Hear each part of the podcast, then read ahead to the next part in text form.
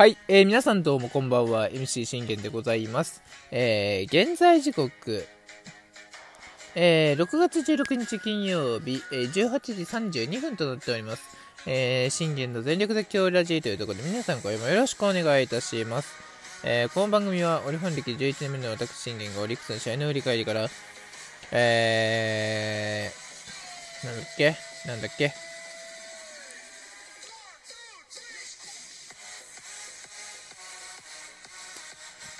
えー、メジャーでのスーパースターの振り返り、もしくは大谷翔平の振り返り、えー、もしくはドジャースの振り返り、えー、そして、え、気になる、えー、チーム状況、もろもろなどを、え、12分間で僕の思いの丈を語っていくラジオ番組となっております。え、ヤクルト戦の展望をね、え、続き語っていきたいと思います。あのまあ、ようやくね、え家に帰ってきて、まあ、お風呂もね、えー、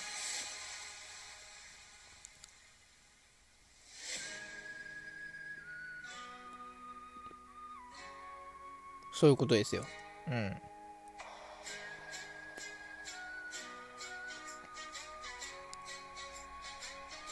だからまあ結局のところ、あのー、まあ難しいんですけど、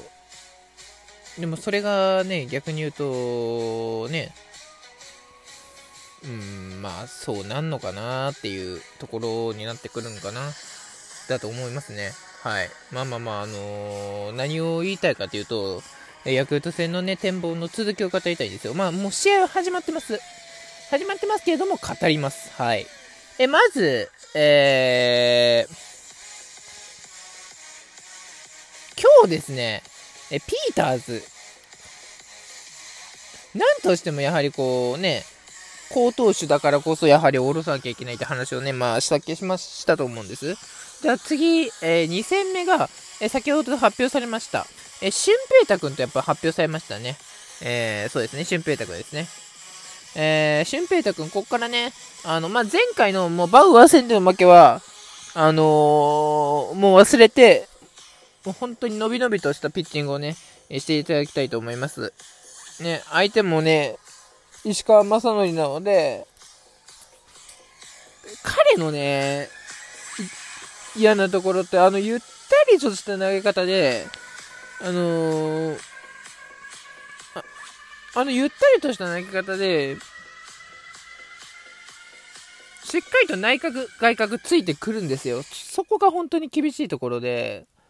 だから、あの、2勝3敗でとどまれてるっていうかね。で、防御率2.73というね、防御率でとどまれてるというところなんです。それを考えれば、あのー、やはり、こういう場面で、えー、やっぱ負け、勝たなきゃいけないっていうところもあります。で、俊平太君は多分打撃はそんなに得意じゃない。うん、だからしょ、あの、サチヤとかだったら、あの、あれですけど、まあね、こう全力で振りに行ってほしいっていうのはありますけど、あの、もう多分吉信がね、抹消されているのって、えー、その間にっていうところですよね。その間にしっかりと、えー、勝てる試合を、えー、勝ち切ってほしいなって僕は思っております。はい。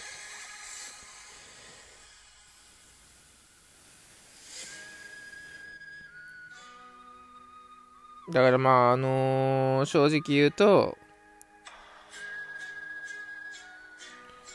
明日勝たなきゃいけないよねっていうところですよね。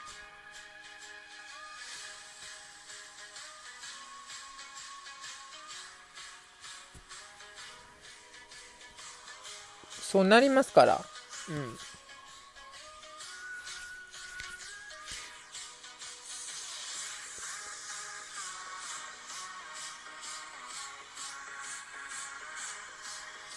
だから結局、あのー、俊平太くんで勝てるか。だからこのね、今のこのね、えー、初戦での幸谷戦が本当に大事になってきます。うん。本当に大事になってきますよ。幸谷戦は。はい。サチアでの初戦、本当に大事なので、絶対に、あのー、サチアは神宮得意だと思います。被安打1、もしくは被安打2、3ぐらいで収めてくれれば、だから全然僕は、あの、被安打6以内で収めてくれたら全然いいってね、あの、前に言ったじゃないですか。そう、あの、全然いいんですよ。あとは、あの、球数も気にしつつっていうところでね、えー、頑張っていければと思っております。はい。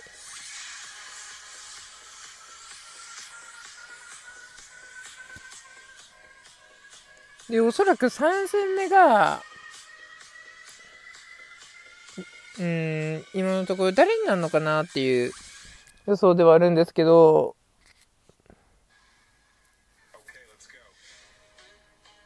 多分宮城くんなんでしょうね。うん。だから本当に宮城くんが、あの DNA 戦での8失点からどう修正してくるかっていうとこですよ。で、あの8失点に関しても、あのー、ね、防御率2点台で進んだわけですから、逆に言うとね。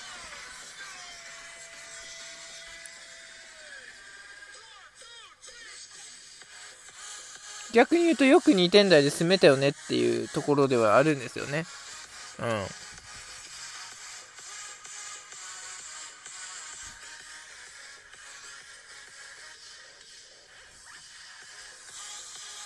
逆に本当に2点台でよく進めたよねっていうところでなってくるので、まあ、しっかりとね、え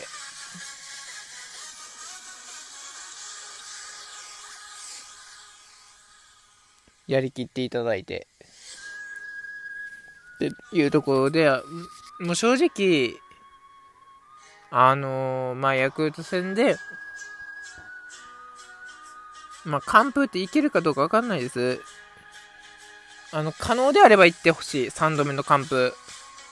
僕はだから本当に完璧な宮城くんを僕は期待します。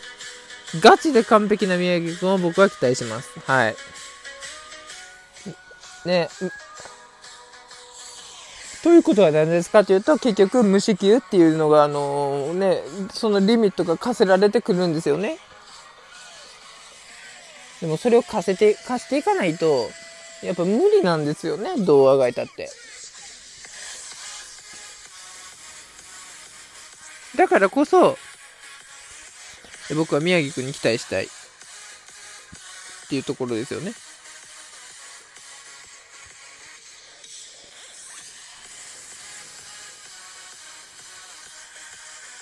本当に頑張ってね、あの、いただければ嬉しいので、しっかりとこうね、えー、耐えきって、えー、もらえればなと思っております。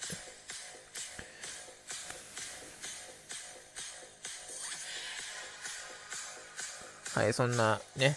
えー、ところでございます。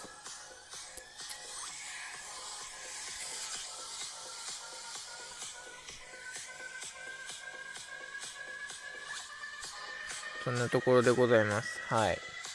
だから結局、そういうところで勝てるかどうかっていうところになってくるので、しっかりまあ、この3連戦、取りに行きたいですね。で、じゃあ打線陣で注意すべきっていうのは、やはりこう、村上だって言いたいんですけど、今年の村上の、ね、状態を見ても、そこまで良くはないじゃないですか。なおかつ、その、ね、三冠王の村上ではないと思うんですよ。ってことは、やはり村上までに、あの、回さずに、抑えれるっていう可能性も出てくるわけです。でも、それ、そういうのでもかかわらずね、あの、15放ってるんだから、なんとも言えないですけど、だから自分は、やっぱりその、ね、こう、組まれて順番を見たときに、やはりさ、ね、3本できるかどうかっていうところか、ね、村上に、ま、回す、回せれるかっていう、回すのを阻止できるかっていうとこだと思うので、村上別に今年は回しても何も問題ないと思います。ただ、あのー、覚醒されたら、あのーそそのまま淡々ってこうあの村上個人軍としてまたね、あの首位にまで行くような、えー、チームになるなってしまうので、そこは、えー、我々の本当にこうね、幸也、えー、俊平太君、宮城君、この3人の投手力にかかっていると思いますし、まあ、今日のね、このね、教官の3年生を含めても、本当投手力がね、やっぱ大事になってくると思うので、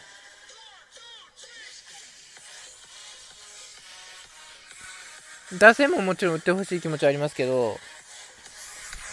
やっぱ、ピーターズ相手にそこまで打てるとか、あの、石川正則相手にそこまでこう、大量得点が取れるかっていうと、やっぱそうじゃないじゃないですか。そして3戦目がおそらく多分吉村になるのかなうん。ルーキー、ドラフト1ルーキー吉村になるわけですよね。ってことは、そのね、やっぱピーターズをうまく捉えてしまえばなんとかハマるかなと思うんですけど、やはり吉村とあの石川正に、だからもう3人とも気をつけなきゃいけないですよね。本当勢いに乗らせてしまうと、もう、ね、役の、こう、打線の勢いに乗らせてしまうと、そこからこうね、タンタンタンと勢いに乗って、本当にね、あの、首位まで行ってしまいって、あの、逆転優勝っていう可能性も全然あるの、あるし、あの、3連覇って可能性も全然ありますので、だから本当にこの3連戦に関してはやはり、もう、打線力より投手力だと僕は思ってますので、しっかりと投手力で上回って、えー、ヤクルト相手に3立てしましょう。バイバイ。